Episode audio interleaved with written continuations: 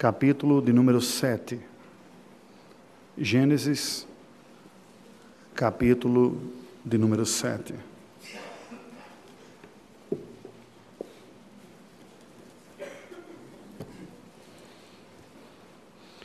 Peço que acompanhe a leitura que passo a fazer. Disse o Senhor a Noé: Entra na arca, tu e toda a tua casa porque reconheço que tens sido justo diante de mim no meio desta geração. De todo animal limpo levarás contigo sete pares, o macho e sua fêmea, mas de os animais imundos um par, o macho e sua fêmea.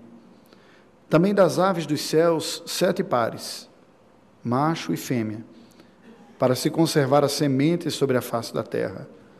Porque daqui a sete dias farei chover sobre a terra durante quarenta dias e quarenta noites. E da superfície da terra exterminarei todos os seres que fiz. E tudo fez Noé segundo o Senhor lhe ordenara. Tinha Noé seiscentos anos de idade quando as águas do dilúvio inundaram a terra. Por causa das águas do dilúvio, entrou Noé na arca, ele com seus filhos, sua mulher e as mulheres de seus filhos.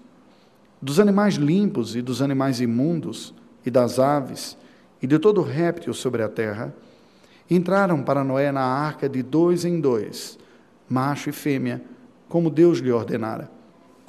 E aconteceu que depois de sete dias vieram sobre a terra as águas do dilúvio. No ano seiscentos da vida de Noé, aos dezessete dias do segundo mês, nesse dia romperam-se todas as fontes do grande abismo, e as comportas dos céus se abriram e houve copiosa chuva sobre a terra durante quarenta dias e quarenta noites. Nesse mesmo dia entraram na arca Noé, seus filhos Sem, Cam e Jafé, sua mulher e as mulheres de seus filhos.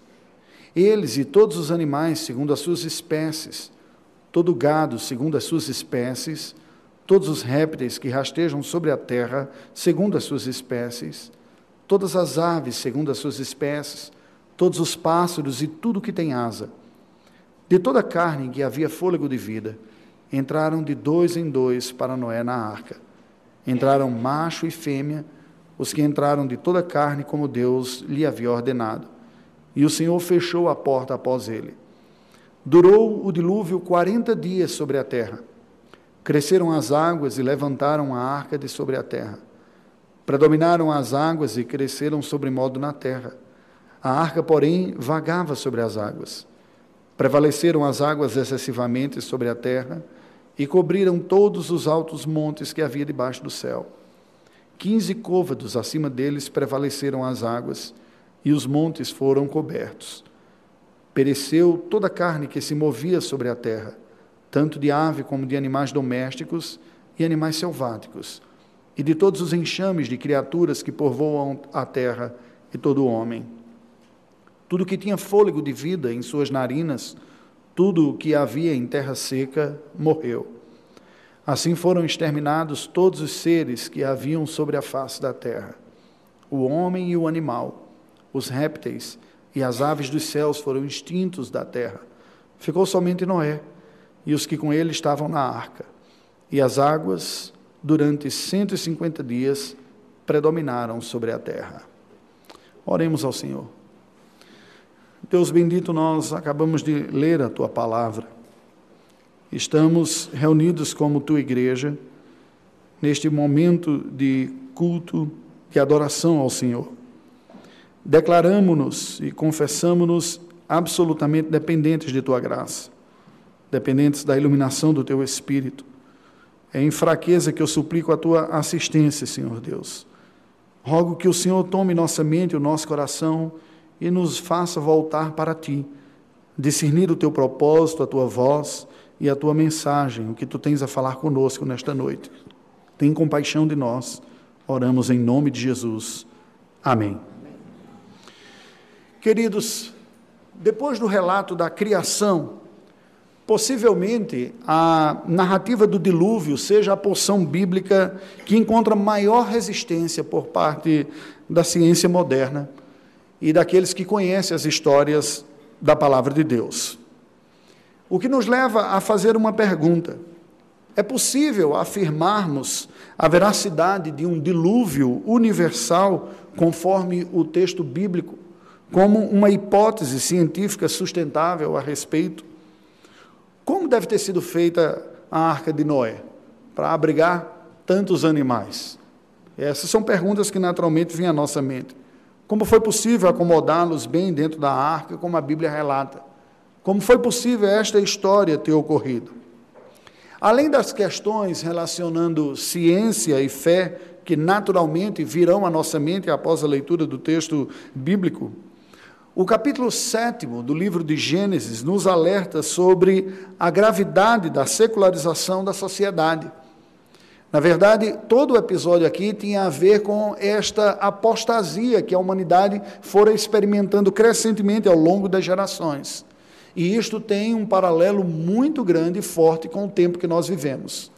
A chamada cristandade ou a cultura ocidental cristianizada está abertamente, flagradamente caminhando por um, num processo de secularização cada vez mais intensa, ao ponto de, em muitos círculos, se falarem numa época pós-cristã, ou mesmo numa época pós-religiosa, como aqui assistimos predominante no mundo que antes fora cristianizado.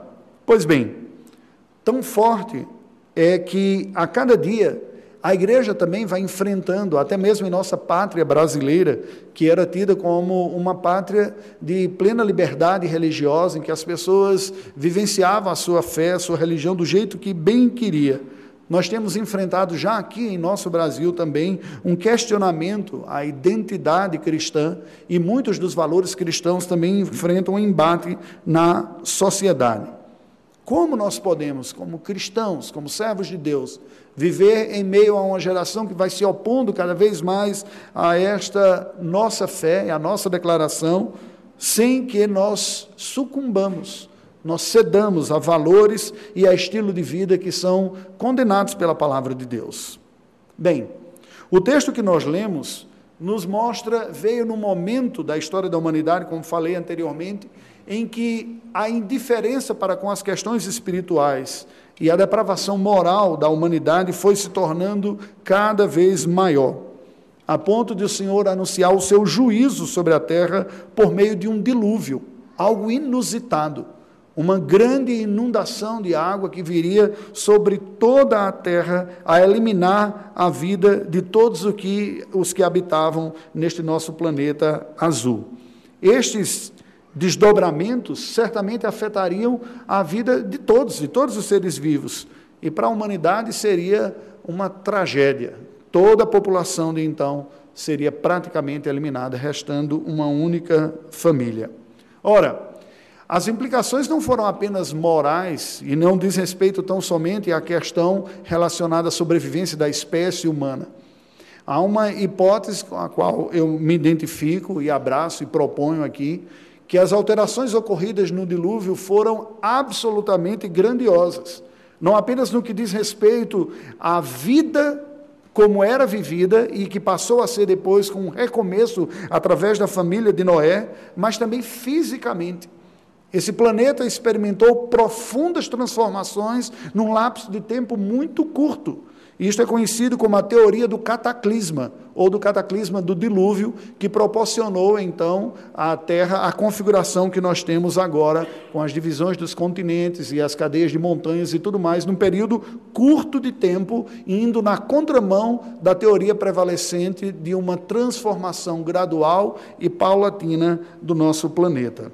Bem, os efeitos do dilúvio afetaram a humanidade, a vida de todos os seres que aqui viviam, a geologia do nosso planeta, a vegetação, o clima, a atmosfera e até mesmo a qualidade de vida vivida e experimentada nesse planeta, ao ponto de, segundo esta teoria também, algumas espécies não mais terem conseguido se adaptar na Terra pós-diluviana e vieram à sua extinção, como os dinossauros.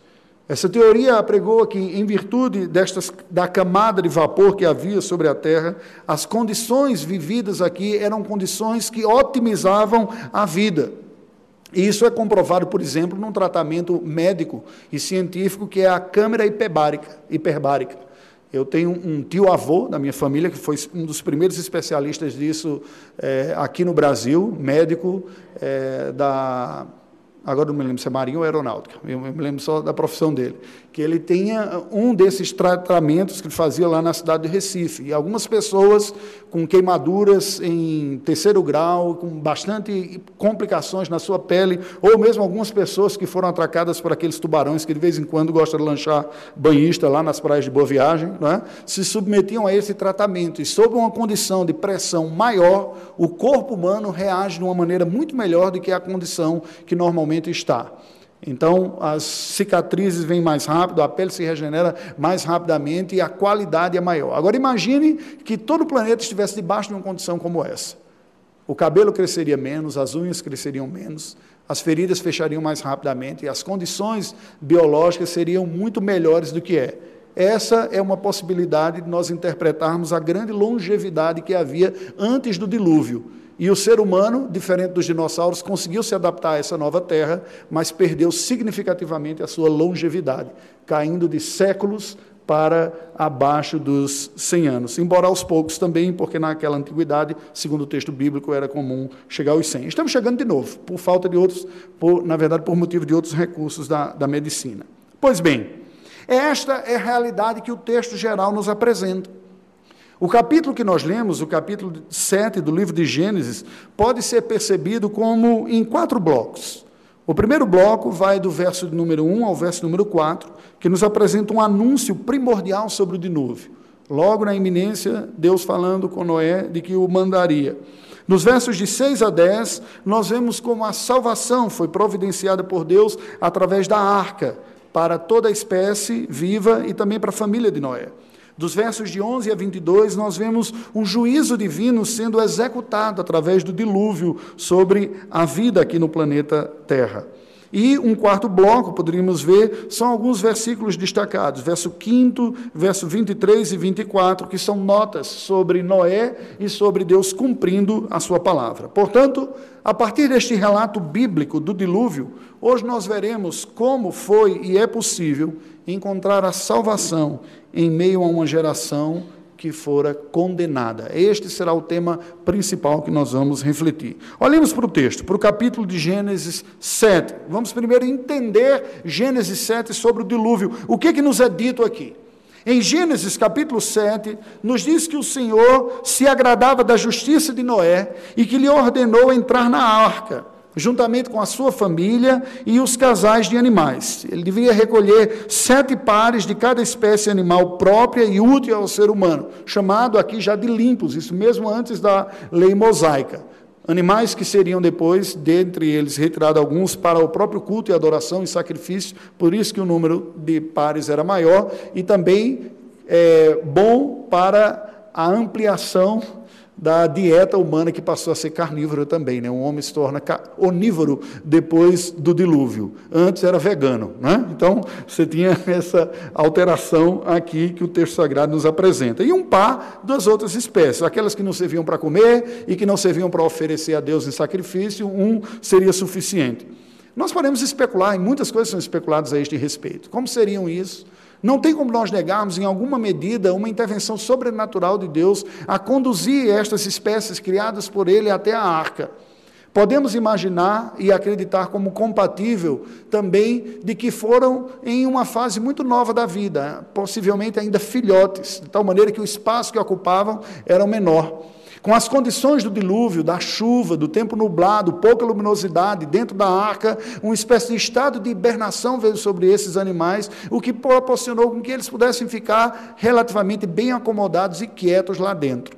Também nós temos que entender que é um pouco, embora seja leigo nesse assunto, mas nós não podemos ser enganados pelo que é aquilo que nós vemos em termos da diversidade. Quando nós olhamos, por exemplo, as espécies, as raças que há de cachorros, é quase impossível acreditar que todos venham de um único par, não é verdade? Através de tantas gerações, cruzamento e manipulação, você tem desde um chihuahua até um dog alemão, tudo com a mesma carga genética que se cruzarem entre si produzirão filhotes, porque são de uma mesma espécie. Então, esta realidade de um primeiro casal primordial e que se desdobrando daria uma plenitude bem maior e uma diversidade maior, tudo isso é plausível.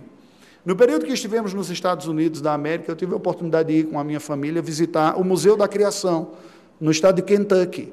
Uma obra muito bem feita, tentando reproduzir em tamanhos reais, compatíveis, o que foi aquela arca.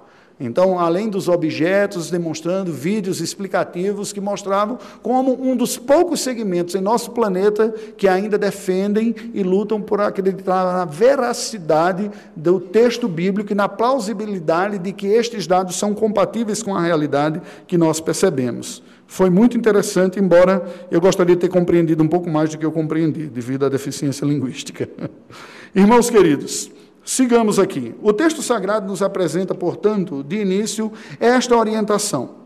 Noé é conduzido por Deus para preservar toda a espécie desses animais. E, durante o período de uma semana depois daquele dia, o Senhor anuncia que viria a chuva, que viria durante o período de 40 dias e 40 noites. Tudo aconteceu, nos diz a palavra de Deus, conforme o anúncio divino. Na época, Noé tinha 600 anos de idade e levou todos os seus para a arca, juntamente com os animais ordenados pelo Senhor. Isso estão descritos nos versículos de 1 a 16. Segundo uma hipótese levantada, a fonte das águas do dilúvio, no verso número 11 aqui descrito, não foram apenas nuvens como nós as conhecemos.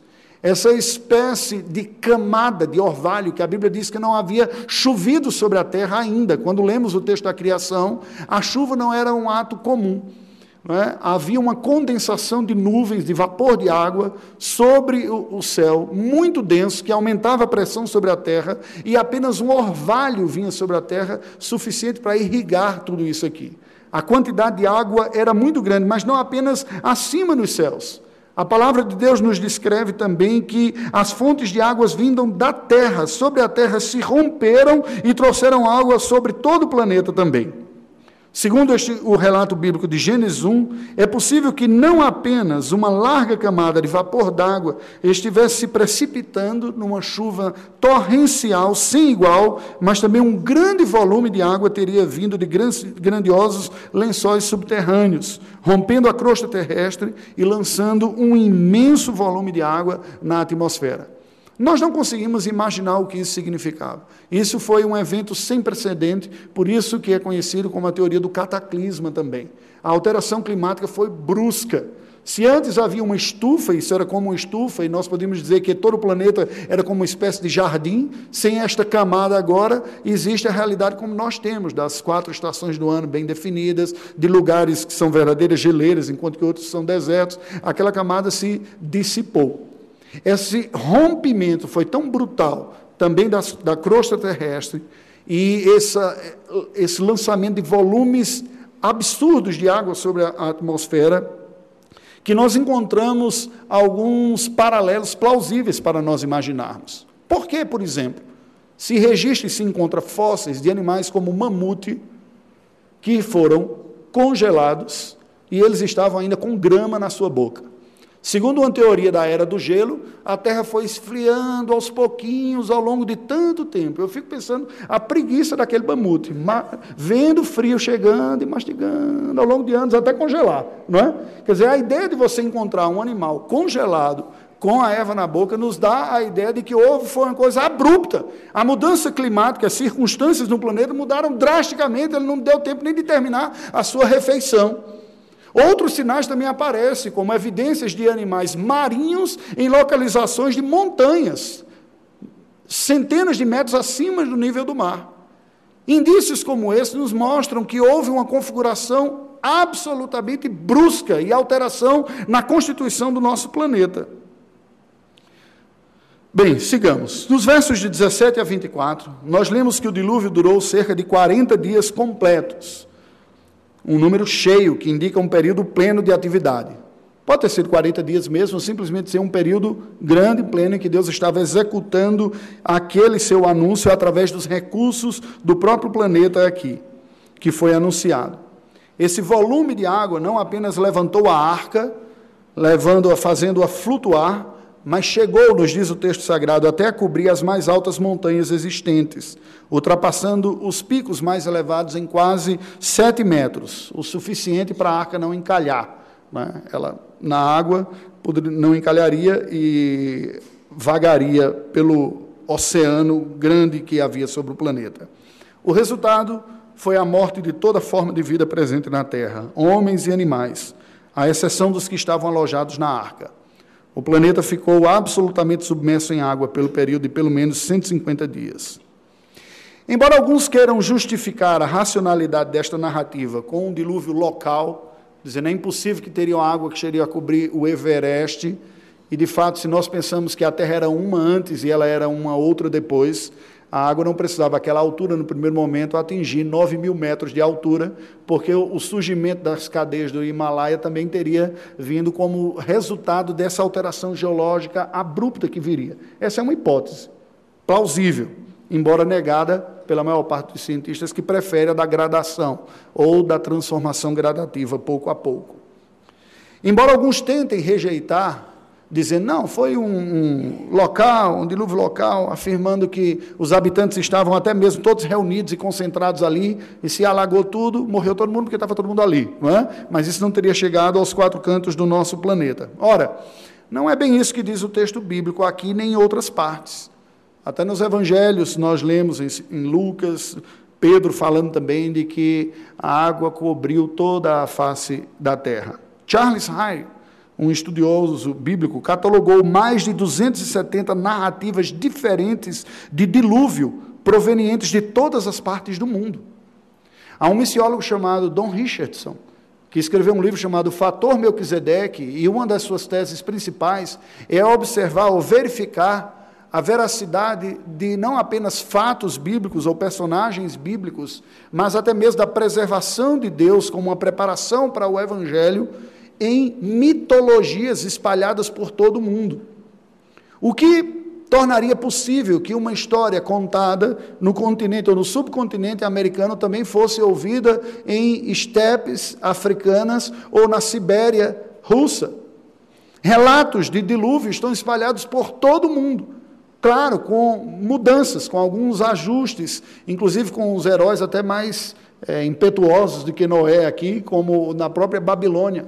Mas o fato de que são encontradas mais de duas centenas de relatos pelo mundo todo são indícios de que tudo compartilha uma origem em comum.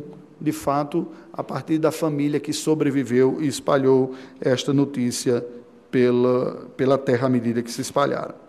A hipótese que nós trabalhamos aqui é que houve grandiosas mudanças na crosta terrestre, ocorridas subitamente com o dilúvio. A pressão das águas vieram de baixo, que vieram debaixo do solo, que altera profundamente o perfil geológico do nosso planeta em questão de dias. Ora, adotando esta hipótese das alterações cataclísmicas do dilúvio, muitas questões podem ser respondidas e comprovada a universalidade deste. Pois, primeiro, reafirma-se a possibilidade da pouca idade da Terra, ainda que reconhecendo a alteração da crosta terrestre da Pangeia até a configuração atual. Não precisamos chegar ao nível de contar os dias e datar precisamente, mas com essa possibilidade de uma mudança cataclismática, ela não precisa ir à casa dos milhões, como vai em a teoria prevalecente. Reafirma-se que os mais elevados picos ficaram submersos, porque até então não haviam os elevados picos como os do Himalaia. A Terra era outra, só depois que ela muda. Terceiro, reafirma-se o grande volume de águas em virtude dos bolsões criados e mantidos até então, desde o segundo dia da criação. Como nós lemos, águas acima dos céus e águas embaixo da terra que vieram à tona com essa explosão de geysers ao longo de todo o planeta que alterou completamente a nossa realidade. E há inúmeras evidências deste cataclisma geológico, como nós já citamos aqui. Logo, nós podemos ver que se a configuração do nosso planeta só sofreu ao longo da sua história um processo contínuo e demorado de alterações, como se busca fazer crer na teoria prevalecente, só nos restaria de fato crer numa terra prevalecente na ciência que afirma uma necessidade de pelo menos 400 milhões de anos, desde o supercontinente original, a Pangeia, até os dias de hoje. Mas se admitirmos a possibilidade de um cataclisma como o dilúvio, esses números caem drasticamente para uma terra bem mais nova e para uma alteração geológica absurda numa fração de tempo minúsculo. Isso é possível acontecer. A explosão do vulcão Krakatoa, na Indonésia, por exemplo, mudou completamente a geografia daquela região. Ao lavas, rios de lava saírem dele, o seu pico se descobrindo, os vales que antes eram férteis terem sido visitados por camadas de lava incandescente, mudando completamente a paisagem numa fração mínima de tempo. Assim, em outras partes do mundo também. Se se parte da ideia de que a Terra ou a decomposição dos picos que está ocorrendo ocorreu numa leitura retroativa ao passado na mesma velocidade, aí você teria que jogar uma data desse, desconsiderando-se não apenas, como nós falamos dentro da perspectiva da fé, a, a atuação do sobrenatural, mas desconsiderando a possibilidade de grandes cataclismas que em pouco tempo poderiam alterar a configuração do nosso planeta. Bem, a discussão científica sobre a viabilidade do dilúvio é muito hostil aos que creem a um relato bíblico. Nós sabemos disso. Os nossos filhos, ao entrarem na faculdade, se deparam com fortes oposições ao relato bíblico da fé como sendo coisa do passado. E há uma espécie de ciranda em que acadêmicos se citam em comum para se convalidarem e nem mesmo outros teóricos de outras áreas menos polêmicas seriam admitidos. Nós vemos, por exemplo, na área das ciências sociais, em que outras explicações para a configuração da sociedade são praticamente é, colocadas de lado dentro da academia brasileira. As pesquisas científicas livres de preconceitos antibíblicos e sem pressupostos evolucionistas ainda estão engatinhando em nosso país o que significa que há pouquíssimo material e pouca informação segura a esse respeito. A tendência generalizada é a ridicularização destas hipóteses, e muito grande, com artigos sendo escritos em importantes órgãos do jornalismo brasileiro, afirmando que a simples consideração a estas hipóteses é dar um crédito demasiadamente elevado às mesmas. Estou citando o que saiu em jornais de grande circulação, quando a nossa escola superior, a Universidade Presbiteriana Mackenzie, começou a querer resgatar uma identidade mais confessional e promover debates acadêmicos, por exemplo, sobre o design inteligente, trazendo autoridades de fora do Brasil, porque aqui dentro não encontra apoio. E houve um grande rebuliço no meio jornalístico dizendo que a universidade está querendo voltar ao tempo de fábulas e coisas desse tipo. Este é o ambiente que nós estamos. Fica-nos o alerta bíblico feito pelo próprio Senhor Jesus Cristo aos seus ouvintes, de que o que ocorria nos dias de Noé se voltaria a ver. À semelhança dos dias de Noé, muitos incrédulos seriam surpreendidos pelo juízo de Deus. E a história subsequente a Cristo reforça a constatação de que não é pequena a semelhança dos nossos dias com os dias de Noé, e de como é difícil se estabelecer até mesmo uma pesquisa e um conhecimento científico genuinamente livre de preconceitos antirreligiosos e que não veja a realidade pelas lentes do materialismo evolucionista prevalecente. Consideradas essas partes mais técnicas e científicas, eu gostaria de lhe convidar a olhar outro aspecto que o texto sagrado nos diz: os elementos ligados à, à moral, à fé e à espiritualidade. Vejamos o que Gênesis capítulo 7 tem a nos dizer sobre a morte e a vida no dilúvio.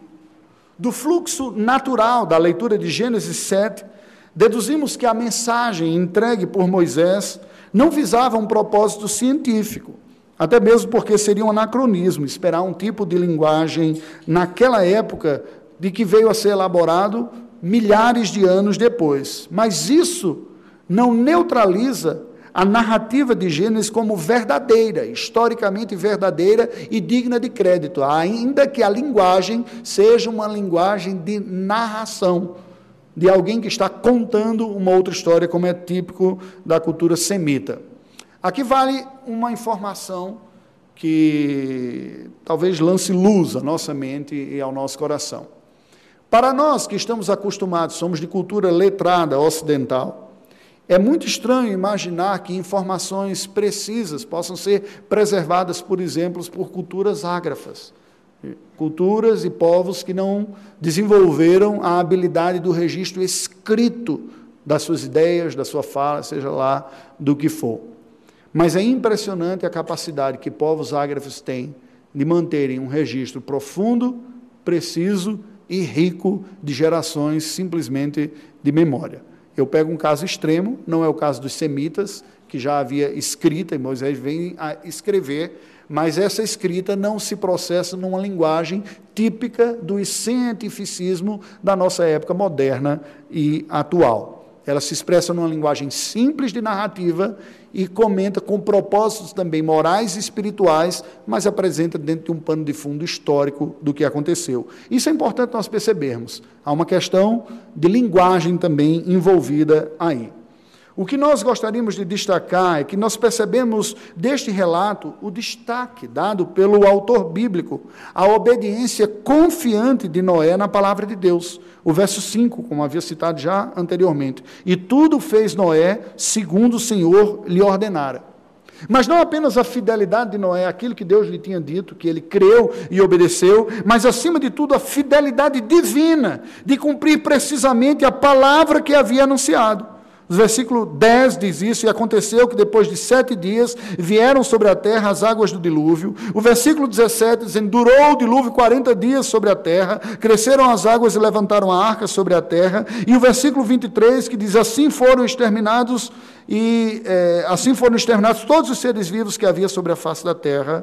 Ficou somente Noé com eles, e com ele os que estavam na arca. E as águas, verso 24 durante 150 dias predominaram sobre a terra.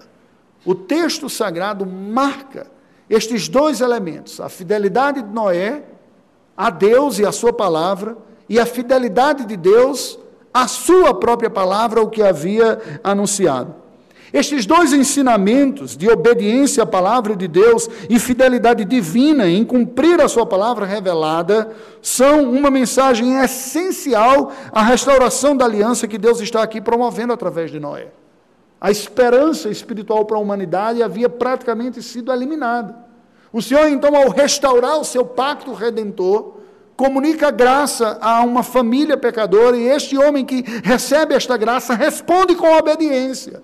E o próprio Deus executa aquilo que falou. Esta fidelidade à palavra está no coração da renovação da aliança.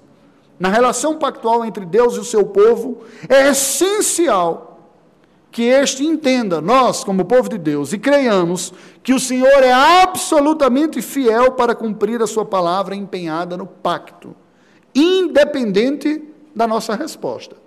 Ele não precisa de nós para cumprir, ele cumprirá porque ele é fiel e não pode negar-se a si mesmo. Ele cumprirá tudo o que estabeleceu. Ele cumprirá a sua misericórdia e a sua bondade, mas também cumprirá a sua palavra de juízo que ele tem advertido à humanidade desde os dias do jardim. Quando nós olhamos para isso, nós precisamos reconhecer também que, por outro lado, nós temos o imperativo da palavra de Deus de que para que haja uma harmoniosa relação entre o Deus do pacto e o povo do pacto, é necessária uma obediência como expressão de gratidão e confiança no cuidado gracioso do Senhor da aliança, como fez Noé. Irmãos, aqui, obviamente, isso não se trata de justificação pelas obras, não se trata de uma capacidade nossa de respondermos à altura tudo aquilo que Deus pede. Não voltemos e coloquemos o nosso foco no simples e no essencial. Significa dizer que quando somos visitados pela graça de Deus, a fé que brota no coração do povo de Deus não é uma coisa teórica, escondidinha no coração que ninguém pode perceber. Ela se manifesta de forma concreta. Ela dá frutos. Isso está presente na Bíblia toda.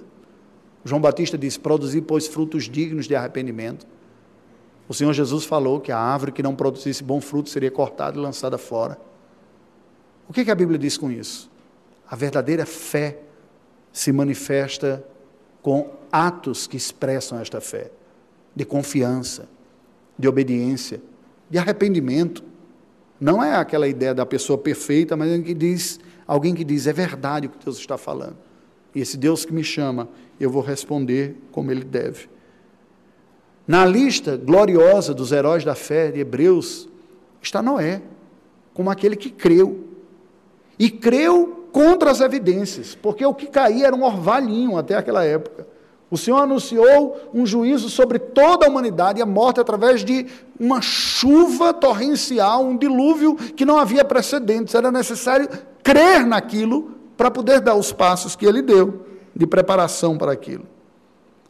A relação de Deus com o homem, desde a queda, através do pacto de graça, nunca se baseou no mérito do homem. Nós não podemos achar aqui que Noé merecia por alguma habilidade. Nós vamos continuar estudando a vida de Noé e teremos algumas surpresas interessantes. Mas, mais do que isso, nós precisamos entender que, por mais pecadores que sejamos, a verdadeira fé se evidencia com respostas de fé, que começa pelo arrependimento, pelo reconhecimento da nossa incapacidade, a suficiência de Deus, pela obediência que é um reflexo de uma identidade de ser povo de Deus e de querer agradar o Senhor aqui na terra. O esforço da obediência que marca o povo de Deus não é a obediência que haverá de fazer um ranqueamento de fidelidade ou de espiritualidade entre os homens, mas é uma obediência como expressão do desejo de agradar aquele que primeiro nos amou e nos chamou e nos acolheu e nos perdoou e por isso, tudo que ele fez, o meu desejo é agradá-lo, fazer de acordo com a sua vontade, até porque eu sei que é a melhor.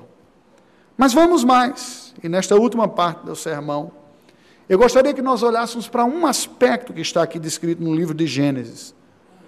Onde está o evangelho da graça em Gênesis 7? Como que nós, igreja cristã, seguidores de Cristo, enxergamos esta verdade?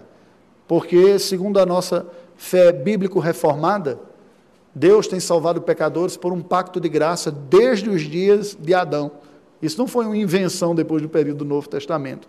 Então o Evangelho sempre esteve lá. Como que nós enxergamos aqui? No dilúvio, houve a manifestação de distintos aspectos dos atributos divinos. Pois ao mesmo tempo o Senhor exerceu juízo sobre o pecado, ao punir com a morte a corrupção que havia se generalizado. Mas ele também manifestou graça ao preservar Noé e a sua família. Num sentido, o Senhor manifesta a sua ira parcialmente sobre os ímpios quando os entrega à sorte das consequências dos seus próprios atos pecaminosos. Paulo explica isso. Quando nós vemos uma geração indiferente a Deus, que diz: o que importa na minha vida é curtir os prazeres do que eu possa conquistar, e alguém pode dizer, Deus não está nem ligando para o que está acontecendo aqui, as pessoas estão pintando e bordando e Deus está distante. Na verdade, a interpretação deveria ser o oposto. Ali já está um sinal do próprio juízo de Deus. Deus entregando à humanidade a sua própria sorte, a seus próprios desejos, para colher aquilo que quer. Se esbaldando nos desejos do seu coração, colherá um juízo. Mas preste atenção: este juízo é apenas parcial não é ainda a plenitude do juízo de Deus que virá sobre os impenitentes no dia final. Haverá um juízo pleno, que Deus, por sua misericórdia, tem segurado. Segurado desde os antepassados, os dias antepassados. Isso, na verdade, faz parte da própria mensagem do Evangelho, quando diz: Deus não leva em consideração os pecados cometidos no tempo da ignorância, mas Ele aguarda, Ele espera, Ele retém a sua mão de juízo como que dando ao homem um tempo para refletir sobre o sentido de sua vida, suas escolhas, o que tem feito, experimentar um pouco das consequências dos caminhos equivocados que todos nós tomamos ao longo da vida. Precisamos da graça de Deus para refletir o que significa isso. E olhar que o Senhor tem sido misericordioso para conosco. Mas, na verdade, o juízo de Deus começa a estabelecer sobre nós e aparecer sobre nós quando nós vamos perdendo a capacidade de discernir essas exortações que vêm da parte de Deus para nós. Quando isso vai soando um discurso oco, vazio, distante, quadrado, religioso, diferente de quem eu sou e do que eu quero, até que as pessoas se apartam completamente do ambiente religioso onde a palavra de Deus é pregada e ensinada. É um juízo. Se você ainda reflete sobre a sua vida, se você pensa, se você tem um desejo de viver uma vida diferente, se há no seu coração um anseio de acertar, de conhecer Deus, de mudar, glória a Deus por isso.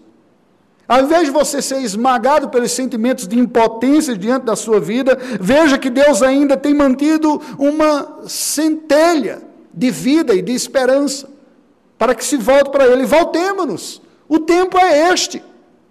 Nós não podemos ficar semana após semana, ano após ano, convivendo no ambiente religioso, convivendo com a vida dupla às vezes, e achando, não, no final a misericórdia de Deus se manifestará a todos e tudo ficará certo. Não! O que ocorre não é que Deus é uma espécie de bonachão e que não liga. O que ocorre é que Ele está dando tempo para que a ficha caia. Expressão ultrapassada para a época do celular, né? Ele está dando tempo para que todos nós percebamos a nossa real miséria e nos voltemos para Ele com esperança e na certeza de que Ele perdoa, acolhe, acolhe, recebe. Este texto bíblico nos mostra num primeiro momento, parece até algo contraditório, é uma aparente contradição. Há aspectos distintos do caráter divino que são manifestados aqui: a sua santa justiça e a sua graciosa misericórdia.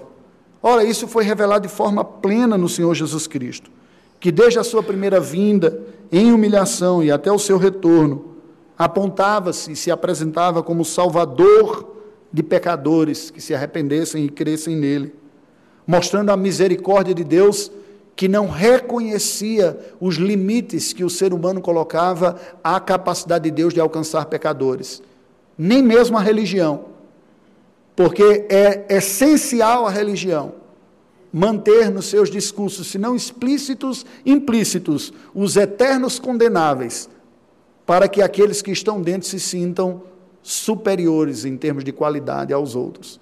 O Senhor Jesus rompe com isso alcança aqueles que estão à margem, mostrando a misericórdia e a graça de Deus, o perdão, o arrependimento como um processo de renovação e de restauração, e Cristo acolhe essas pessoas próximas ao seu coração, demonstrando amor e manifestando para eles a possibilidade de construir uma vida melhor. Isso é misericórdia de Deus. Mas Cristo tem discursos duros para aqueles que se mostram resistentes a esta palavra aqueles que se julgam autossuficientes, aqueles que se veem eficientes espiritualmente pelas suas habilidades religiosas, por acreditar que apresentarão algum mérito qualificador diante de Deus. Mas ele também diz que o Filho do Homem veio salvar o que está perdido, mas voltará para julgar. O Cristo Salvador que nós adoramos é o Cristo juiz que, na sua segunda vinda, virá julgar. A misericórdia de Deus triunfa sobre o juízo? Sim, porque durante todo esse tempo a porta da salvação e do arrependimento está aberta. Mas quando a trombeta ressoar e ele voltar, não mais haverá. Não estou com isso querendo, queridos, presta atenção aqui. Não estou querendo com isso usar o artifício da ameaça do fogo eterno para um bando de gente de consciência fraca vir correndo aos pés do Salvador. Não é isso. É tanto que eu estou ressaltando a predominância da graça e da misericórdia de Deus. Mas eu não seria um fiel mensageiro se não lhe alertasse para o fato de que o Cristo que salva é o Cristo que julgará e condenará aqueles que não se voltaram para Ele em arrependimento e em reconhecimento da sua miséria. Ele voltará. A arca feita por Noé era o único meio de salvação para os homens dos seus dias. No entanto, para receber o benefício da salvação, era necessário que se cresce na mensagem de juízo e salvação que emoldurava aquela arca. Por esses motivos é que nós vemos que a arca de Noé, a própria arca, foi um tipo de Cristo. Na mensagem da redenção daqueles dias da antiga aliança. Nela estava a salvação. Para aqueles que crescem que Deus livraria do juízo através daquele que proveu a salvação a arca era. Concluindo, Deus anunciou e executou o dilúvio como uma manifestação do seu juízo sobre a miséria pecaminosa resistente na raça humana, consequente na vida centrada em si mesmo e nos seus próprios prazeres. No entanto, este juízo a ímpios e incrédulos trouxe consigo o projeto de recomeço através de Noé e sua família que, preservados pela graça divina, salvos pela fé no Senhor, Sua palavra e Sua graça tiveram um recomeço. O dilúvio não apenas alterou profundamente a geologia da Terra e a rotina da vida neste planeta azul, mas demonstrou escancaradamente que o juízo e a misericórdia de Deus são características presentes no Senhor de uma maneira santa e plena. A arca de Noé nos faz lembrar a necessária resposta de fé e grata obediência ao Senhor como demonstração da graciosa eleição que preserva os que são seus. Na cruz de Cristo, concluo, o juízo e a misericórdia divinas atuam soberanamente em harmonia, pois lá ocorrem simultaneamente a justa punição pelos nossos pecados e a misericordiosa retribuição dos benefícios alcançados pelos filhos de Deus àqueles que creem. Olhemos para o dilúvio e corramos para Jesus como o Senhor da nossa vida em nossa geração. Curva a sua cabeça, vamos orar ao Senhor. Eu não sei o tipo de luta que você tem enfrentado para permanecer cristão. Eu não sei o quanto você tem se revelado assim ou tem se escondido e talvez até se identificado com muitos dos argumentos, dos projetos de vida, dos valores desta sociedade que a cada geração vai se tornando mais secularizada, menos religiosa. Deus não nos chama para sermos pessoas religiosas, estritamente falando, como se a nossa religiosidade pudesse nos dar algum crédito. Mas o Senhor nos chama para reconhecermos aquilo que somos, para honestamente confessarmos os nossos pecados, nossa miséria, para confiarmos na Sua palavra, que é eterna, a despeito das teorias que a humanidade tem levantado e tem caído ao longo de gerações, desde o passado e até a volta de Cristo continuará sendo. A palavra do Senhor é digna de todo crédito. A bondade do Senhor prevalece, Deus perdoa, acolhe, recebe da nova vida aos que se arrependem e creem no seu Filho Jesus. O juízo de Deus é certo sobre aqueles que, impenitentes, insistem no caminho da autonomia e da independência. Ó oh Deus bendito, olha para nós nesta noite, nós te pedimos. Manifeste a tua graça a nós.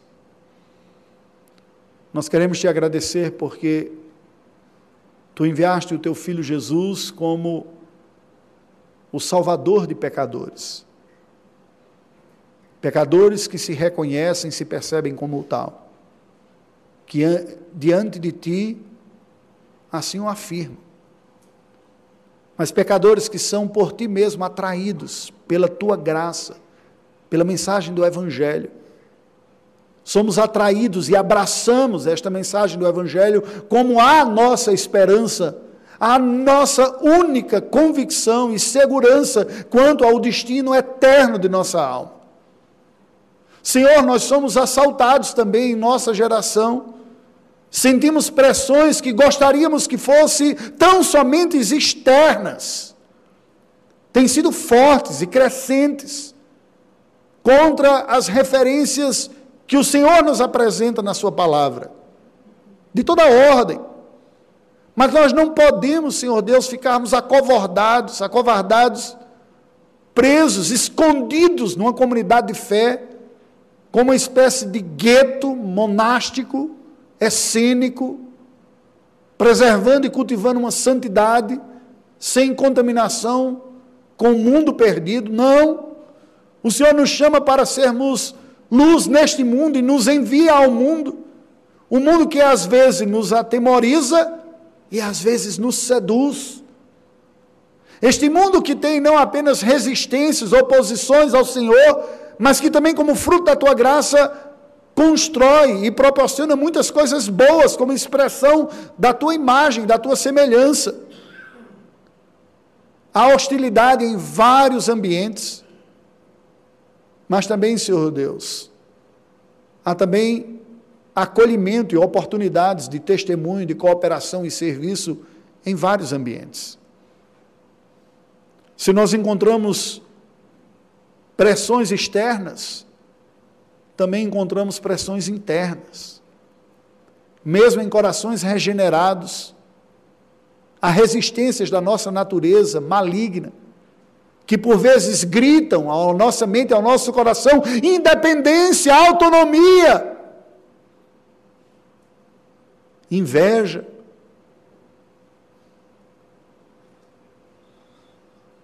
Ó oh Deus, só tu nos sondas e nos conheces. Te louvamos pela tua graça e pela tua misericórdia. Que esta casa seja uma casa de salvação.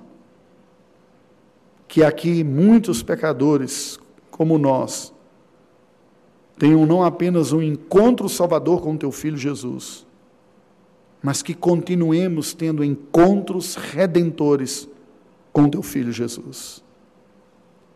Que nos livrem das nossas misérias, que nos purifiquem, que nos santifiquem, que nos deem humildade, que a beleza do teu filho Jesus se resplandeça em nosso meio, é a nossa oração. Em nome dele. Amém.